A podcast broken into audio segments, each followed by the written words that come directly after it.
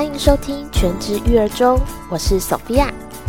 不知道各位在备孕中、孕期中有没有觉得过程好多关卡要过啊？当然，做人工受孕或者试管的话，就更不用说了。那个真的非常非常辛苦，就是要打很多针啊。像我之前有看过那个未来妈妈，我光看到她打那些针，我真的就头皮发麻诶后来我也听朋友说，那付钱的时候比打针更痛，因为好像价格真的蛮高昂的。对啊，就是你等于。身心灵都受苦，非常非常非常辛苦的一件事情。然后等到真的验出两条线，后面的产检就是也是一次次的像一道道的关卡这样子，等着我们去破关。从等着照出胎囊啊，然后等着听见胎儿的心跳，然后后面还有一次次的测量胎儿的大小啊、头围啊、体重啊。因为这些医生都会协助你一起去关注，说哦，要好好注意饮食这样子。然后我们可能还需要去检测 SMA、X 脆折，然后筛检可能是初糖啊、中糖啊，找更仔细的高层次超音波。那也有可能就是你会需要做到羊穿啊，或者是就是比较不是侵入性的 NIPT。然后最后糖水检测，糖水检测也蛮可怕的。那到最后最后准备要生了，或者是说真的比较孕中期、孕后期，可能又又可能怕有说有早产的迹象，需要安胎，或者是需要打肺泡催熟。那等到孕后期，可能又要担心胎儿太大呀、太小啊，胎位正了没有？那等到最后期三十九周、四十周了，如果这时候你还没有产兆，那可能医生又会跟你讨论说，嗯，是不是需要催生这样子？直到我们平安顺产，这一切真的都非常非常的不容易，真的就像一关关的闯关活动，这关过了，还有下一关等着。像以我自己来说，豆豆那时候照出胎囊。呃，因为有应该是说，因为我那时候我并不知道自己怀孕，然后因为 MC 一直没有来，然后去妇产科，但是妇产科验了以后是是验出两条线了，但是在照的时候是照不到东西的，所以我算是很早期很早期就发现了，虽然是意外发现，那我也不知道怎么会怎么会运气这么好，这么早发现。那没有照到东西，那医生是说，就是过大概几周以后再过来看。所以那时候照出胎囊，已经是我第二次去妇产科的事情了。那照出胎囊以后，我们又要再等胎儿心跳。像胎儿心跳的话，有些妇产科是照到宝宝心跳以后，他就发给你妈妈手册嘛。那有的医院是要好像要满十二周，大医院好像大部分都是满十二周，然后才会发妈妈手册。所以拿到妈妈手册，其实也有一点点像是一个里程碑。哇！忽然就拿到妈妈手册，然后就是正式成为一个准妈妈了。然后忽然之间，妇产科的护士啊、医生啊，都会跟你说啊，恭喜啊，妈咪啊，怎么样怎么样，爸比啊，怎么样怎么样，就是开始叫你跟先生，或者是说。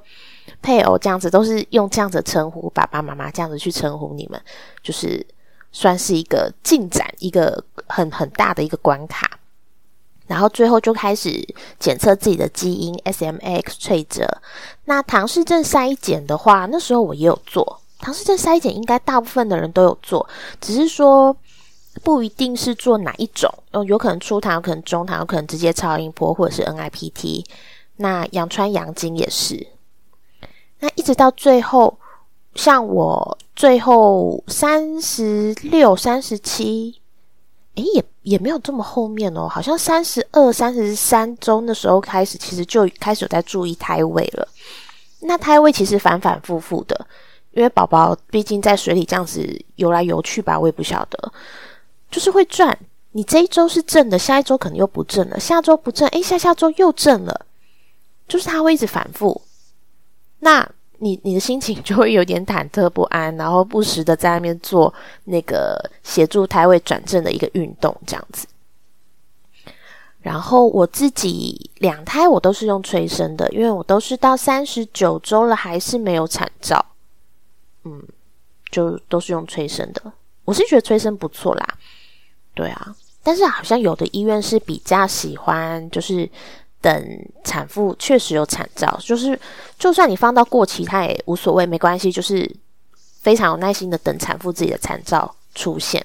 那我自己的妇产科医师，他是属于比较不希望妈妈放过期的，就是很希望在四十周之前，就是一定要让她出来，所以我都是三十九周的时候做催生，这样啊，所以真的就是很多关卡啦。那我们就是一关关过嘛。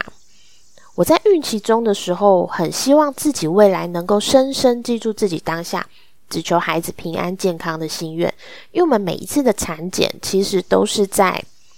不停的、不停的确定胎儿是不是好好的、OK 的，就是正常的发展，然后状况也很很 OK，能够让自己顺产，包括胎儿的大小、体重，都能够让孕妇就是在生产过程中比较轻松，好，不要太大，也不要太小啊之类的，这样子会不停的去关注这些这些细微的事情。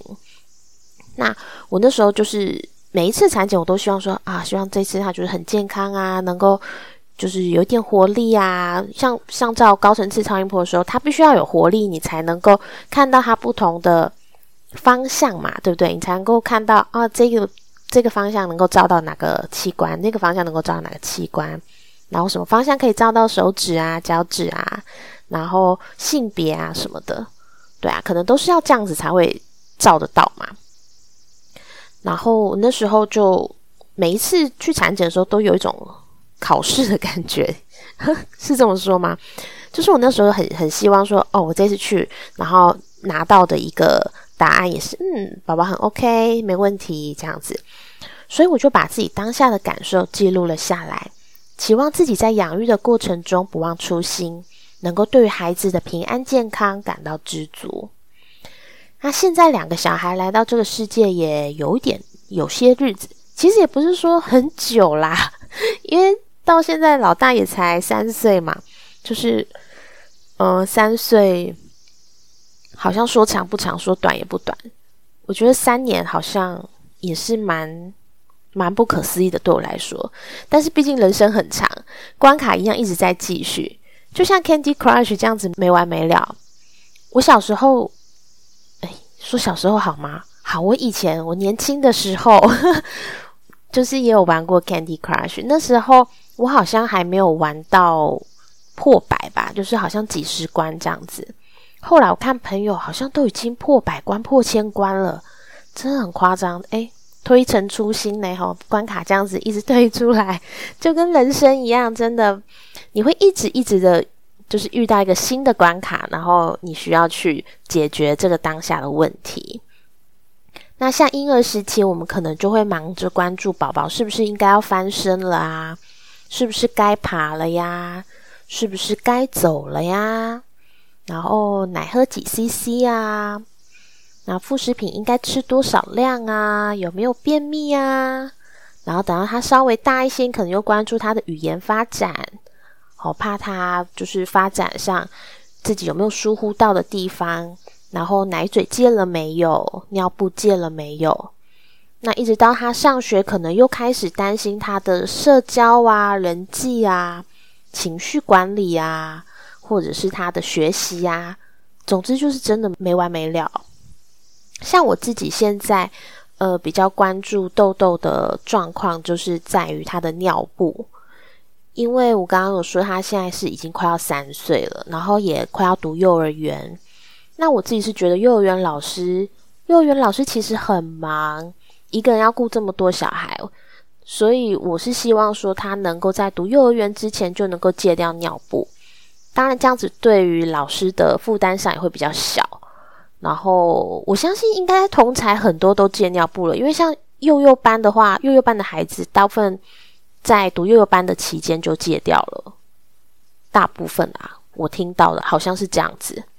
对，所以我其实就有一点焦虑，想说啊，怎么办？他现在尿布还没有戒，然后一直没有什么进展这样子。那其实每当我焦躁不安的时候，我就会把我孕期写下的文字重新再拿出来读，仔仔细细的回想当时那个单纯却又不容易的愿望，然后劝现在的自己放下。其实我觉得平安健康真的是一个单纯又不容易的愿望，只是我们很常在平安健康的当下，忘记自己拥有了这多么不容易的幸运。像孩子生病的时候，我们可能会想起来；受伤的时候，我们可能会想起来。但是在孩子作乱啊、捣蛋啊，或者可能再次尿床、考试考不好，也许我们就忘了，我们就忽然忘记了我们。拥有的东西，我们把眼前的关卡放大太多太多，所以我们就忘记了我们曾经只求孩子平安健康就好。我相信，其实有些备孕许久的夫妻，当初的愿望可能只是希望上帝赐给他们一个孩子，就这么单纯。我就是只想要一个孩子，但是我们在后续的人生遇到了更多的事情，然后就遗忘了当时那个。那一个那一个单纯最单纯的愿望，后面有很多很多的关卡要过，其实是没错，因为人生很长。但是也正因为关卡太多了，没完没了，然后小孩子也会渐渐长大呀。其实有许多我们以为是我们自己的关卡，但是随着时间的推移，其实已经变成是孩子他自己人生的关卡了，该由他自己来负责了。那我们要做的，其实就只是不忘初心，陪着他，看着他。我相信他终究会成为一个很棒的人。那那时候，如果我再回头来看，当初他三岁还没有戒尿布，我有多烦恼，现在可能就觉得，哎，这也没什么。三岁没有戒尿布又怎么样？现在都已经三十岁了，你还会再担心那个吗？所有的大人都买戒尿布了，有哪一个大人没有？